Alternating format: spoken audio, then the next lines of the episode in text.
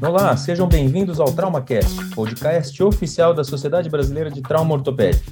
Hoje teremos mais um episódio da temporada Caminhos para Publicação, com o tema Discussão: qual o tamanho ideal e quais as informações essenciais. Minha conclusão está adequada para este desenho de estudo? Eu sou Caio Zamboni, traumatologista, um dos entrevistadores, junto com os meus amigos Robson Esteves e Pedrão Labronice. Iremos conversar com o professor José Soares Hungria Neto, ortopedista dedicado ao trauma, formado pela terceira turma da Santa Casa em 1970, residência no pavilhão e membro honorário da Fundação AO. E o professor João Carlos Belotti, atualmente professor livre-docente do Departamento de Ortopedia e Traumatologia da Escola Paulista de Medicina Unifesp e professor orientador do programa de pós-graduação em cirurgia translacional da Unifesp. Eu queria agradecê-los antes de mais nada pela presença aqui e vamos iniciar as nossas dúvidas e questões em relação a esse tema que todos nós concordamos é de extrema importância. E eu já começaria fazendo uma primeira pergunta aqui, professor Hungria. Discussão é tudo isso de importante mesmo? O que, que o senhor acha? O senhor acha que é, é, é a essência do, de um trabalho, de um artigo científico, a discussão? Há quem defenda que é a parte mais importante do texto. Né? Noite, pessoal. Muito obrigado pela oportunidade, pelo convite. A discussão é a alma do trabalho.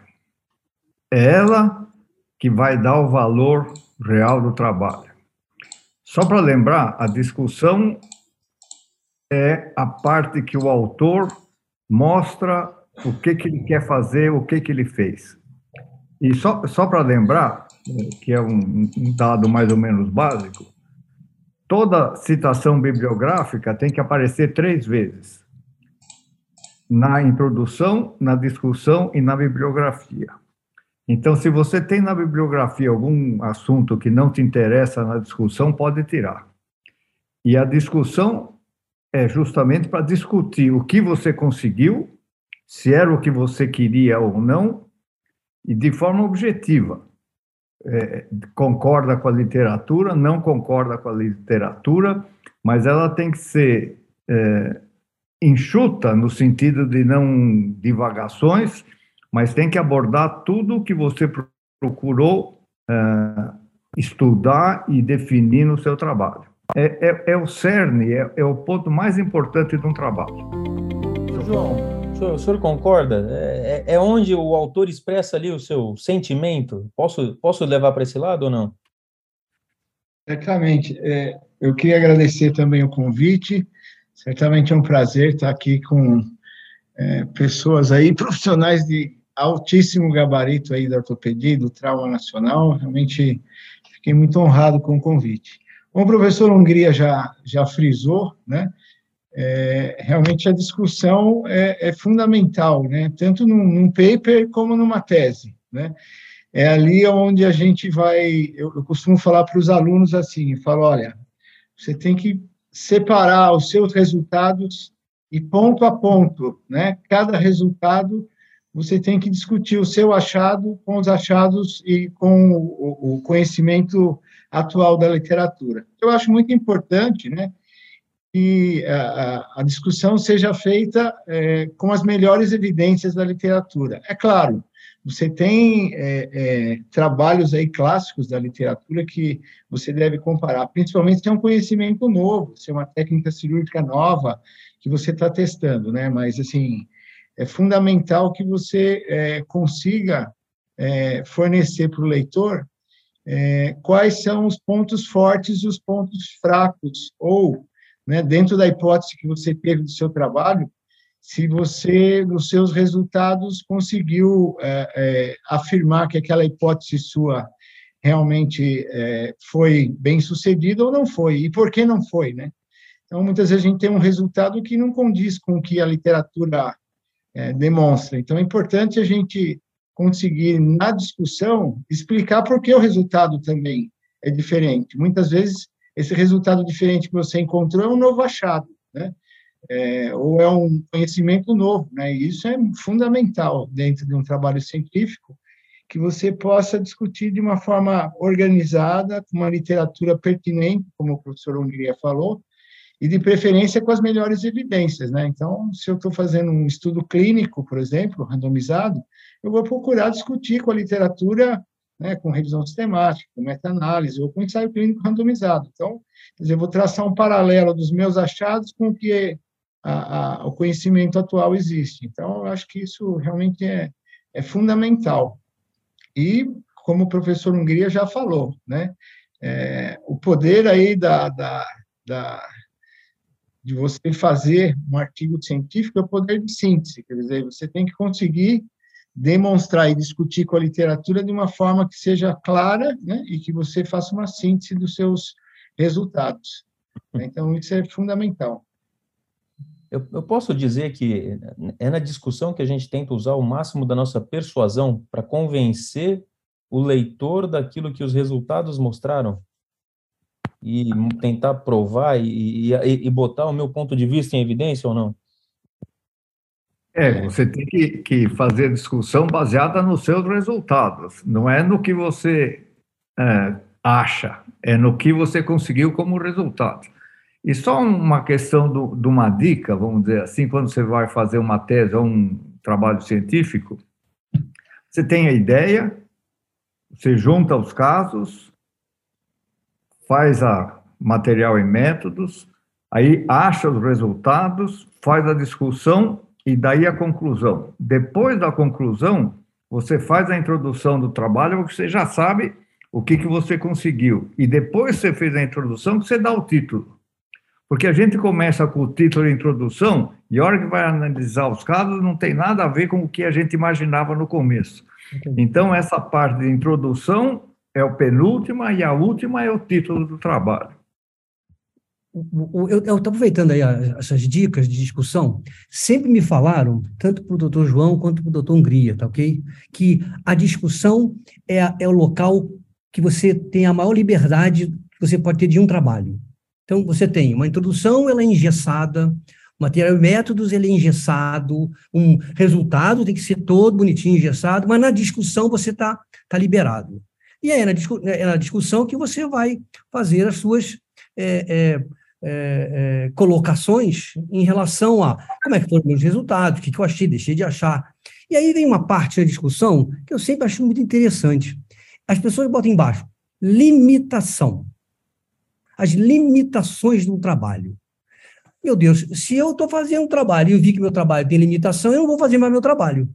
Vocês acham que isso é interessante? É, é, não, é, é uma coisa meio, meio ilógica, né? Você está com limitação, não deu certo, ou, ou, a metodologia não foi boa. A ideia que vem na cabeça, a limitação, é para você é, é, informar o leitor que, apesar de você ter feito aquela metodologia toda, ter criado aquele caminho, ter explorado aquele caminho, ainda tem possibilidade de ter alguma coisinha que poderia falhar, ou você, tá, quer dizer, está sendo honesto, ou você acha que deve escolher isso aí? Pedro, acho que você colocou muito bem. Eu acho que eh, as duas colocações são boas. Primeiro, é, o que você colocou é um campo, é, vamos pensar, que é meio livre para o autor é, expressar a experiência que ele teve, né, com aquele com aquele trabalho.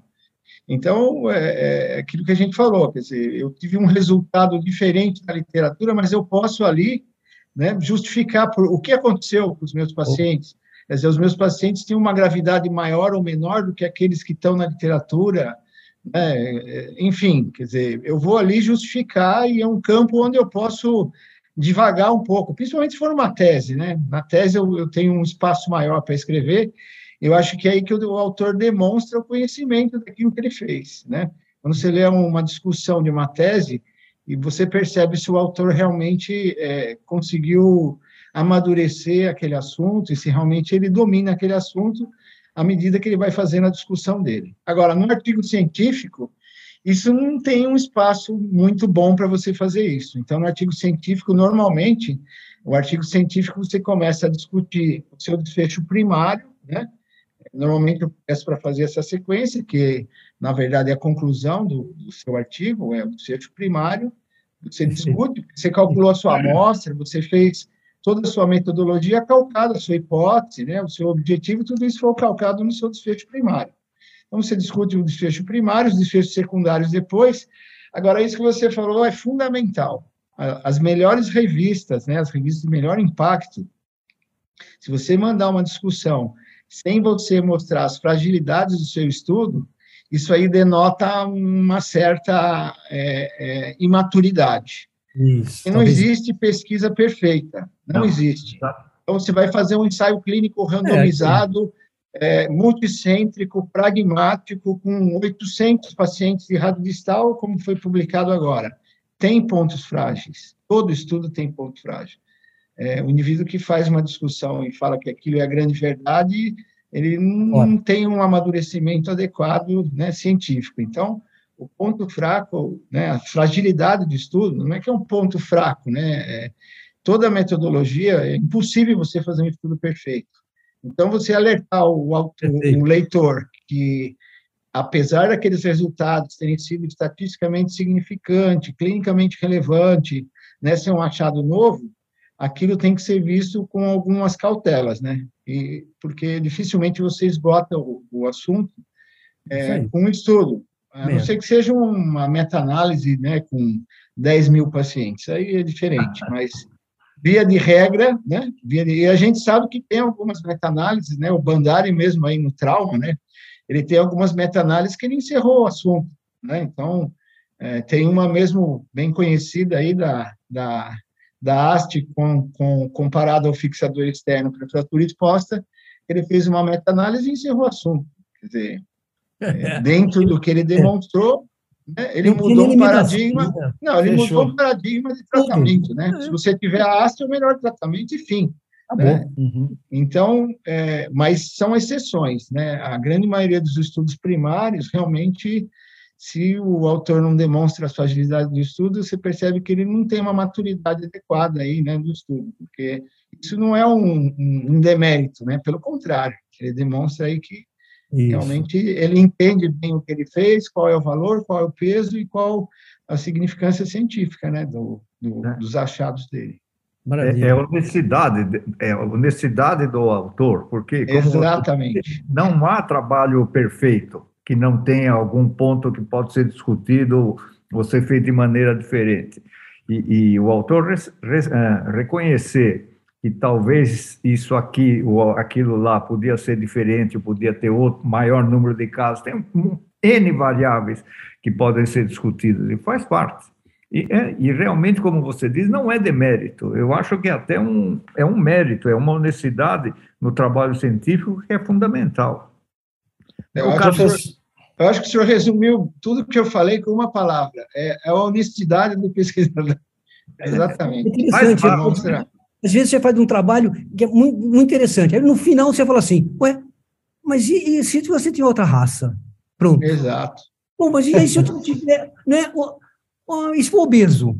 Pronto, você quebrou o teu trabalho. Se você não falar, você não está sendo justo, porque você vai oferecer um, um, um, produto que, que é falso, que não é verdadeiro. Então você pode ser honesto. Para o nosso público aqui, para o pessoal que vai assistir a gente, vamos imaginar que a pessoa queira fazer uma série de casos, que, seria né, a maioria dos estudos que a gente faz, em séries de casos, e a pessoa queira descrever uma amostra e etc. Qual seria o tamanho ideal da discussão para você? E o que, que tem que ter e o que, o que não pode é, o que, que não pode faltar e o que, que deve ser evitado? Depois o professor Hungria, por favor Robson, é, é uma série de casos prospectiva, né? Você, isso, provavelmente. Isso, uma série de casos, é. é. é isso num artigo científico. Isso, no artigo, não na tese. No não artigo. na tese. Não na é, tese. Eu acho que falar em, em, em tamanho, própria, a própria revista, normalmente, já limita isso e já dá né, o parâmetro do que você tem que usar e você vai ter que adequar dentro disso. Mas, assim, normalmente é, você tem que ser você tem que ser conciso, né? Você tem que ser conciso. Normalmente você começa a discussão, né, abordando né, o tema, falando aí do seu da sua população, que tipo de, de paciente você tratou, né, fazendo um, um, uma apresentação, né, da, da, da, dos pacientes que você incluiu aí no seu trabalho e já dizendo da relevância, né, se, se eram pacientes com trauma grave, trauma mais leve, enfim, você é, já chama atenção aí na discussão do que se trata né, a, a, a sua avaliação. Eu acho que em seguida você tem que fazer um parágrafo, que eu acho que é o mais importante, que é do seu desfecho primário, né, do seu desfecho principal, que hoje em dia sempre é considerado o desfecho é, de, de avaliação funcional, né, que a gente tem, diferente de quando eu comecei minha residência, né, o desfecho normalmente era mais ligado aí a resultado radiográfico, hoje isso aí se tem muito questionamento sobre isso, então acho que o desfecho primário deve ser considerado hoje sempre aí, né, o desfecho funcional, e aí fala sobre os outros desfechos, sempre fazendo né, um, uma comparação, uma discussão com o, o, conhecimento da literatura mais atual. Isso eu acho importante, porque é, o, o, o, revisor, quando ele lê o artigo, ele vai ver com quem ele está discutindo os resultados. Então, se você começar a discutir resultados com um trabalho muito antigo, né, com técnicas aí que já não se usam mais, tudo, quer dizer, vai ficando uma coisa meio inadequada. Então, a literatura atual faz a discussão dos desfechos né, secundários, e, por fim, você fala né, a, a, a, fragilidade do seu estudo. Acho que, na verdade, não tem mais do que seis ou sete parágrafos da discussão, não. Não deve ter. Né, porque você tem que ser conciso né, num paper. Não tem espaço para você falar mais do que isso. É, pode, inclusive, antes da conclusão, fazer alguma consideração sobre futuras pesquisas, inclusive. Né? Você pode fazer uma série de casos que você encontrou um resultado, né? por exemplo, uma técnica cirúrgica nova que você propôs, você estudou lá 40, 50 pacientes, mas como você não fez isso randomizado comparativo, você pode ter um desfecho da sua discussão dizendo, olha, uma das fragilidades do estudo é que não teve né, um, um, um, uma comparação, uma amostra comparativa né, com a técnica aí consagrada da literatura, e nós recomendamos que isso seja feito. Eu acho que isso, até certo ponto, é bem elegante, né, dentro das fragilidades do estudo, e não é demérito nenhum. Então, eu acho que é mais ou menos assim, Robson. Eu acho que, não sei se eu respondi o que... Sim, perfeitamente. Poder de síntese é fundamental, né, professor? Não Exatamente. Não tenha dúvida. É, é a, a, discussão é o mais importante do trabalho, e ela tem que discutir os seus resultados. E aí você entra com a, os seus comentários, as suas impressões, o que você conseguiu, e, e esse final que foi dito é, é, é, muito importante. Quer dizer, se você não tem um grupo controle, é, que é uma fragilidade, no fim da discussão você fala, é interessante fazer, continuar essa pesquisa com um grupo controle, que dá mais peso ainda para o trabalho. Exato tomando cuidado para não fazer uma duplicação dos, dos resultados, né? Que ah, não. é um erro que a gente vê com frequência. Pegar os resultados e colocar de novo na discussão e não. duplicar. É Exato. Exato. cuidado com isso. Essa era a minha pergunta. É a minha pergunta. Eu quero copiar o resultado e botar lá dentro. Aí não precisava de discussão, eu só lia resultado. É isso, é, isso é, é importante que, que vocês falaram. Quer dizer, o resultado, na verdade, não deve ter muito número, né? Porque quando ou teve uma significância estatística, né? E uma importância clínica, que a maioria dos desfechos funcionais já mostra. E se teve, você não precisa mais citar, porque isso está lá nos resultados, né?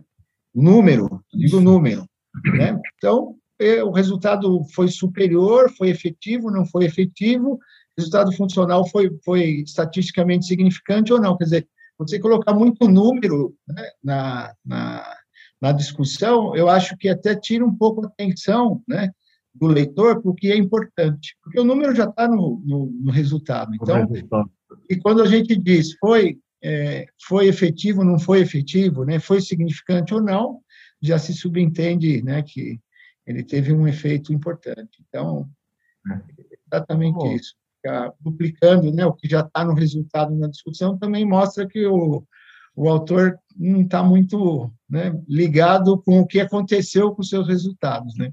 Isso é importante.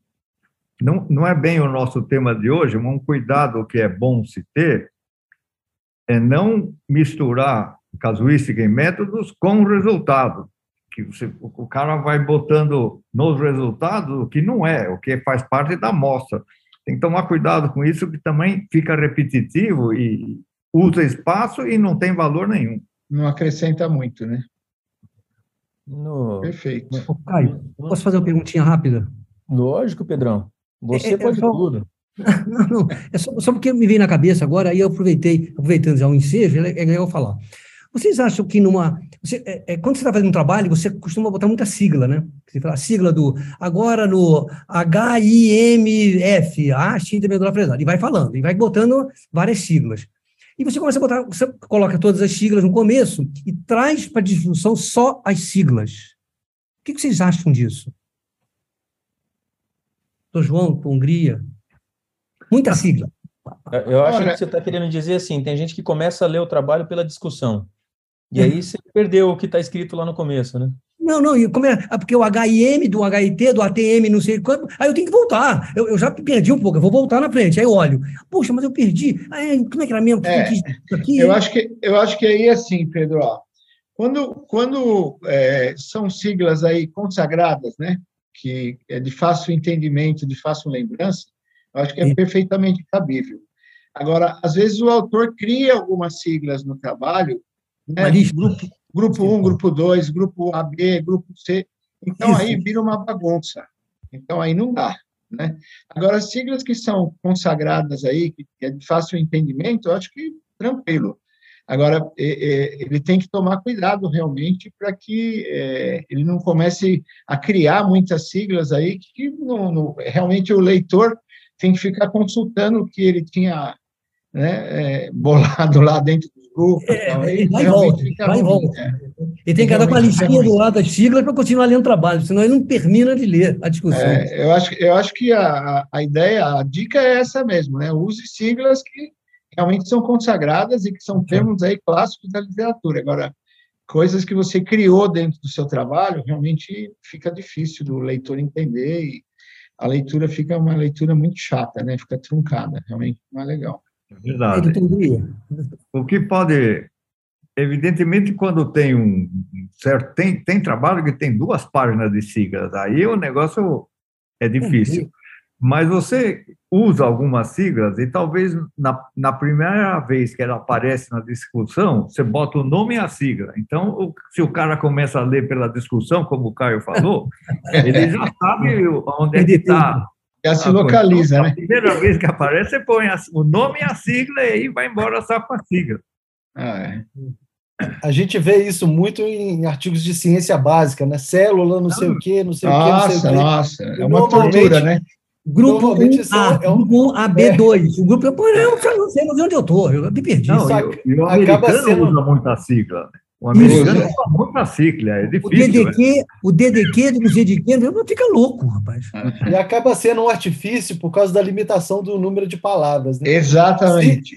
Se, se for inevitável, talvez a dica seja colocar no final a, a, a lista de, das siglas, porque, porque fica um pouco mais fácil de achar, né? É, numa tese, eu acho que não cabe em momento nenhum, Pedro. Realmente eu concordo com você. Agora, no paper, eu acho que essas siglas mais consagradas aí até é permissível, né? Agora, bom falar o isso. restante, o ideal é não, é não utilizar. É, acho que foi interessante você chamar a atenção, né? Uma coisa diferente da outra. Uma é coisa, coisa é uma tese, outra coisa é o trabalho científico. Cuidado para não ficar misturando muito, né? Exatamente. Agradar na, na, em termos práticos, práticos mesmo, Cabe iconografia na discussão? Uh, não estou falando de gráfico ou tabela, porque isso aí já apareceu no resultado. Mas imagem, uma imagem radiográfica, por exemplo, para ilustrar aquilo que você está comentando, será que vale? Ou o resultado clínico de um paciente, uma imagem clínica? Não, eu, eu acho que aí caiu em nenhuma das situações, nem no, no, no artigo científico e nem na tese. Eu acho que um pouco fora do padrão, porque, na verdade, assim, é, se você tiver que colocar um paciente, ilustrar alguma coisa, uma técnica, alguma coisa que você fez, isso já está feito lá no material é. ou, no, ou no, no, no, resultado, né? Então, a discussão, eu acho que não é o momento de você fazer isso. E, assim, é, eu meu ponto de vista, eu não sei o, o não, tô de acordo. colegas aí o que acham, mas eu, eu, na minha opinião, eu acho que nem no artigo científico, nem na tese, esse capítulo aí, discussão, não, é o não cabe Então, discussão é, é, texto, parágrafo e ponto final, né? Não, não cabe Exato. desenho, não cabe enrolação, não cabe tabela, não, nada, absolutamente nada tá disso. Tá atrás. Isso tudo já deve estar tá atrás. Exatamente. Perfeito. Bom, eu, vou, eu vou, posso gente... provocar, posso fazer uma, uma provocação aqui, Caio, aproveitando essa sua pergunta. Mas vamos imaginar aí, Belotti, na, na, na sua área, e a, que é o, a, o rádio distal. Vamos supor que você queira fazer uma, uma, um artigo sobre a fratura distal do rádio, e tem um, um número enorme de publicações acerca do rádio distal.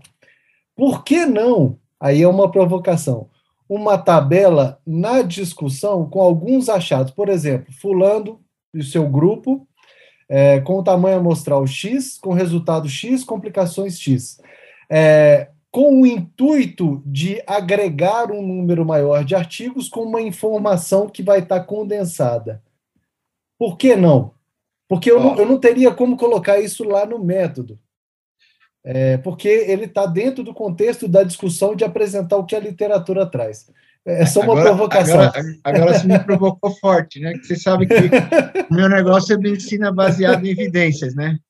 E assim, é, se a medicina baseada em evidências tem um grande mérito, é exatamente esse, né? É a síntese das evidências. Então, pensando assim, que, que, que se houver né, 80 ensaios clínicos randomizados comparando placa com pinagem, né? Certamente eu vou ter duas ou três revisões sistemáticas sintetizando esses 80. Então, na verdade, eu não preciso discutir com nenhum ensaio clínico. Eu vou discutir com essas três revisões sistemáticas, porque elas já sintetizaram a informação dos outros. Então, assim, é, eu acho que se a gente pensar, né, como eu falei no começo, em discutir com os artigos, né, com, com os papers aí de melhor evidência, você evitaria isso, né? Agora, pode ter exceções? Sim, pode ser que tenha exceções aí de alguns estudos que não tenham revisão sistemática e meta-análise, mas eu posso te garantir que com a, com a entrada dos chineses aí na, nas meta-análises... no circuito. É, é, muito difícil você arrumar um tema relevante aí que você ainda não tenha uma meta-análise feita, entendeu? Interessante. Então, eu acho que assim. Uma é... amostra enorme. É, uma eu acho enorme, né? Eles botam lá em é, cima. É, só para dar um exemplo, Robson, assim, é, e a dificuldade começa a ser tão grande de rádio distal, né? Há pouco tempo nós fizemos uma uma overview e tinham 82 revisões sistemáticas de rádio distal.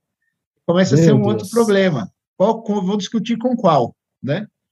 Então, é, a gente tem algumas ferramentas aí, né? O Amster, a gente tem algumas ferramentas que avaliam a qualidade da revisão sistemática. Então, se eu estou fazendo um paper, eu tenho obrigação de saber qual revisão sistemática é boa.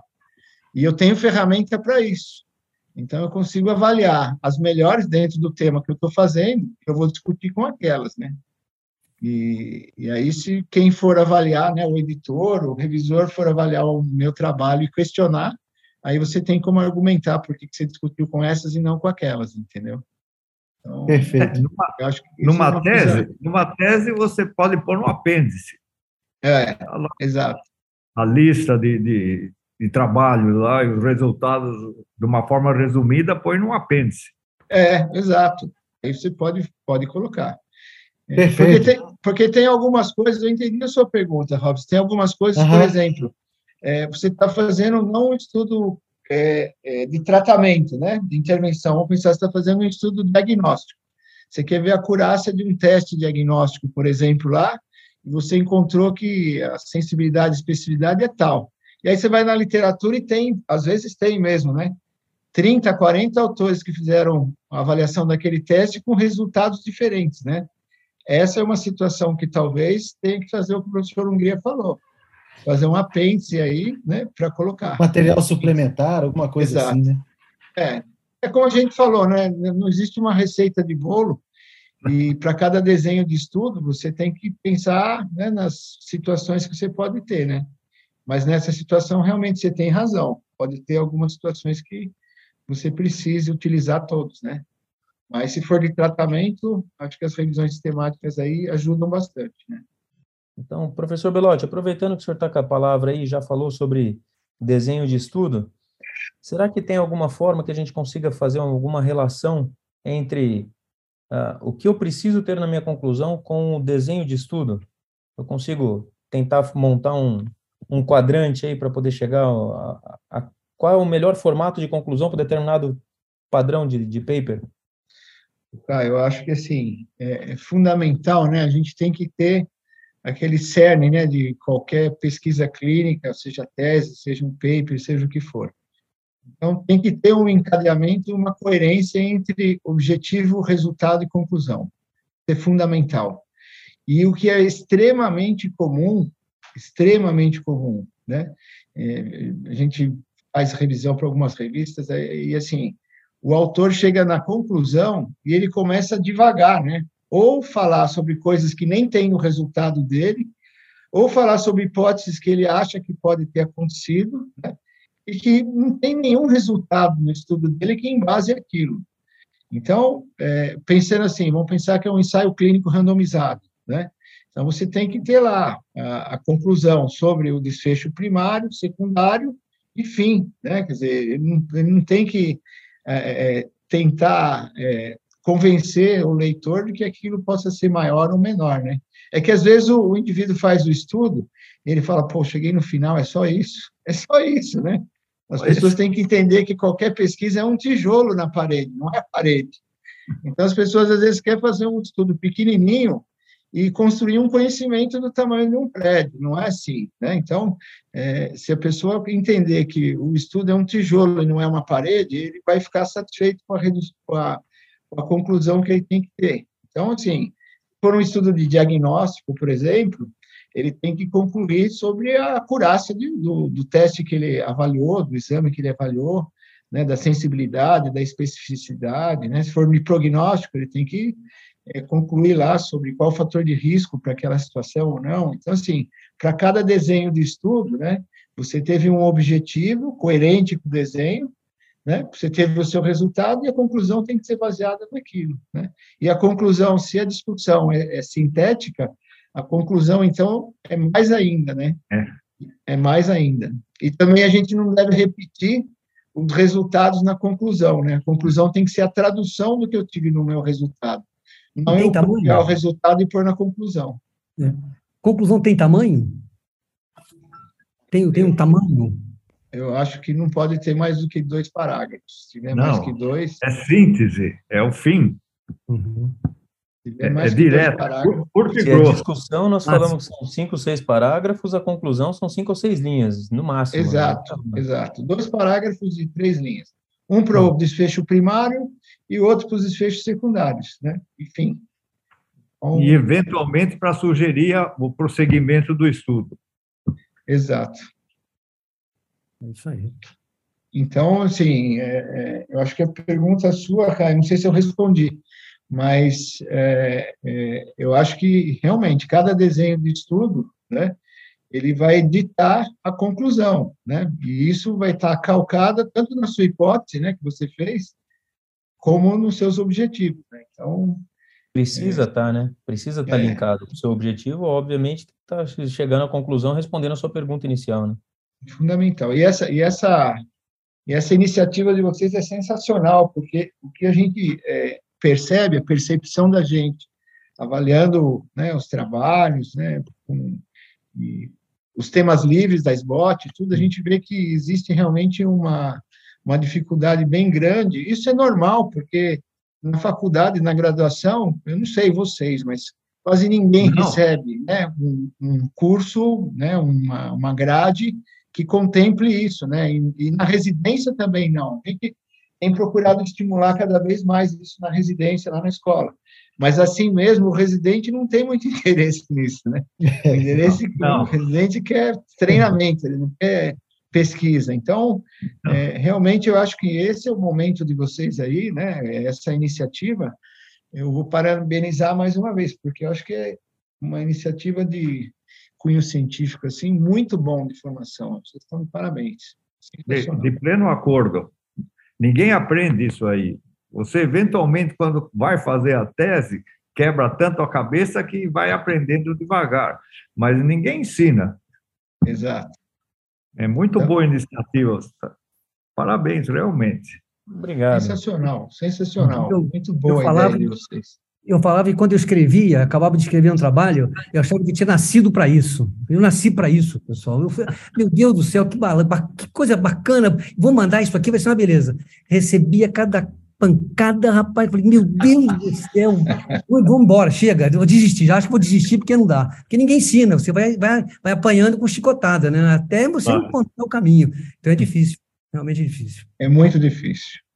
Quando a gente manda para algumas revistas, né, que o pessoal né, tem um, um pessoal estatista, uns metodologistas mais exigentes, é, é pior ainda. Eu, eu lembro o primeiro ensaio clínico que nós fizemos na história, foi na minha tese de doutorado, quando eu mandei publicar, nós falamos, não, vamos mandar para o BMC, né? Era uma revista inglesa, tal. Olha, eu, eu vou te contar, Pedro, foi uma prova de perseverança. Nós- e era um ensaio clínico randomizado, com 100 pacientes, comparando duas Bonitinho, né? técnicas, e a Não, gente né? julgava que estivesse perfeito, entendeu? E, na Sim. verdade, assim, foi uma, uma lição de, de humildade, de perseverança. Então, Mas acabou publicando, acabou publicando. Isso Não, amadurece, né? Isso amadurece. Amadurece. Ao invés da raiva, você tem que amadurecer com isso. Você aprende com isso. Exato, é muito bom. Acho que é muito importante isso, né? E o pessoal mais jovem aí é bom a gente comentar para eles entenderem que todo mundo passou por isso, né? E não Ah. tem outro caminho, não tem outro é. caminho. É lógico que essas iniciativas de vocês, eu acho que está facilitando o caminho, está pavimentando aí a, a- o caminho aí para fazer um artigo científico, uma tese. Eu acho que vocês convidaram pessoas aí né, extremamente relevantes, experientes, então acho que isso é muito, foi muito bom. Vocês estão de parabéns, muito legal. Bom, nós temos uma tradição aqui no nosso TraumaCast. Sempre que nós recebemos os convidados, eles são ah, perguntados e, e questionados sobre se tem alguma sugestão para o nosso público. Seja um filme, um livro, uma peça de teatro, uma banda de rock, o que quiser falar. Doutor Hungria, conta para gente aí, o que, que o senhor tem de sugestão para engrandecer o conhecimento aqui dos nossos espectadores do tenho. TraumaCast?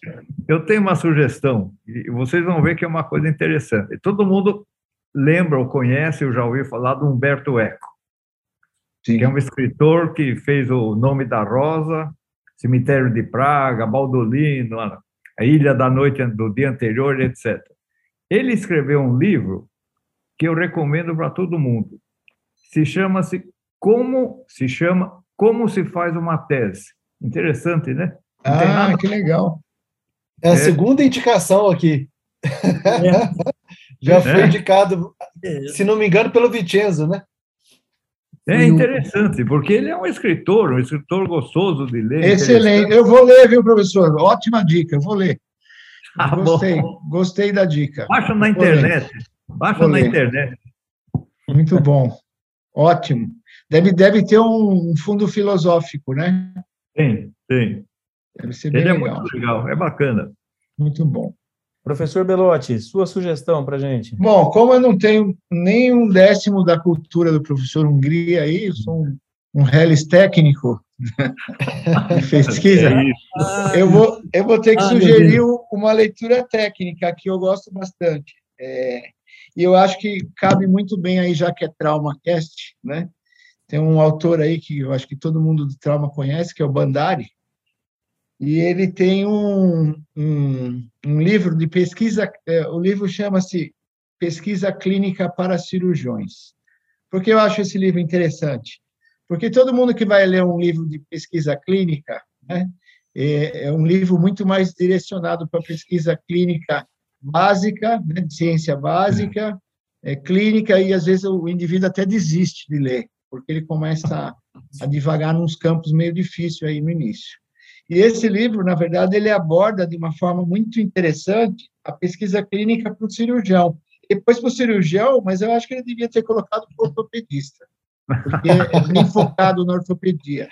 Então, é- ele chama-se Clinical Research for Surgeons. Então, é bem interessante. Ó, vamos ver se aparece aí. Apareceu? Dá para ver ou não? Não, Tá, tá meio embaçado aí. não dá para ver. Bom, mas é do Bandari, é, Clinical Research for Surgeons, é muito interessante para todo mundo que quer fazer uma pesquisa clínica, né, na área cirúrgica, né, porque é bem, é bem voltado para a nossa área, entendeu? Então, ele aborda alguns aspectos que, que são específicos da área cirúrgica e que a maioria dos livros de epidemiologia de, de, não, não consegue é. falar muito bem a nossa linguagem. Então, eu acho que é uma leitura bem interessante dentro aí do tema que vocês traçaram, e principalmente porque ele é um, é um autor aí bem ligado aí ao trauma. Então, eu acho que é uma sugestão. Muito, aí. Hum. Muito boa. Quem tiver, quem tiver paciência, é uma boa, uma boa leitura. Excelentes sugestões. Bem, eu queria mais uma vez agradecer, foi um papo muito gostoso, um, mais um podcast que transcorreu aí, como o Robson gosta, sempre fala, leve, foi fácil, podíamos continuar aqui o nosso bate-papo por mais um tempão. E, e, foi muito, muito agradável a forma com que vocês conseguiram transmitir todo esse excesso de sabedoria e bagagem que vocês têm aí acumulado no, ao longo desses anos todos. Queria mais uma vez, em nome de toda a Sociedade Brasileira de Trauma Ortopédico, agradecê-los de verdade. Você acabou de ouvir o quinto episódio do TraumaCast, o podcast oficial da Sociedade Brasileira de Trauma Ortopédico. Todas as temporadas e edições estarão disponíveis nas principais plataformas de streaming. Nos encontramos então no próximo episódio e até lá!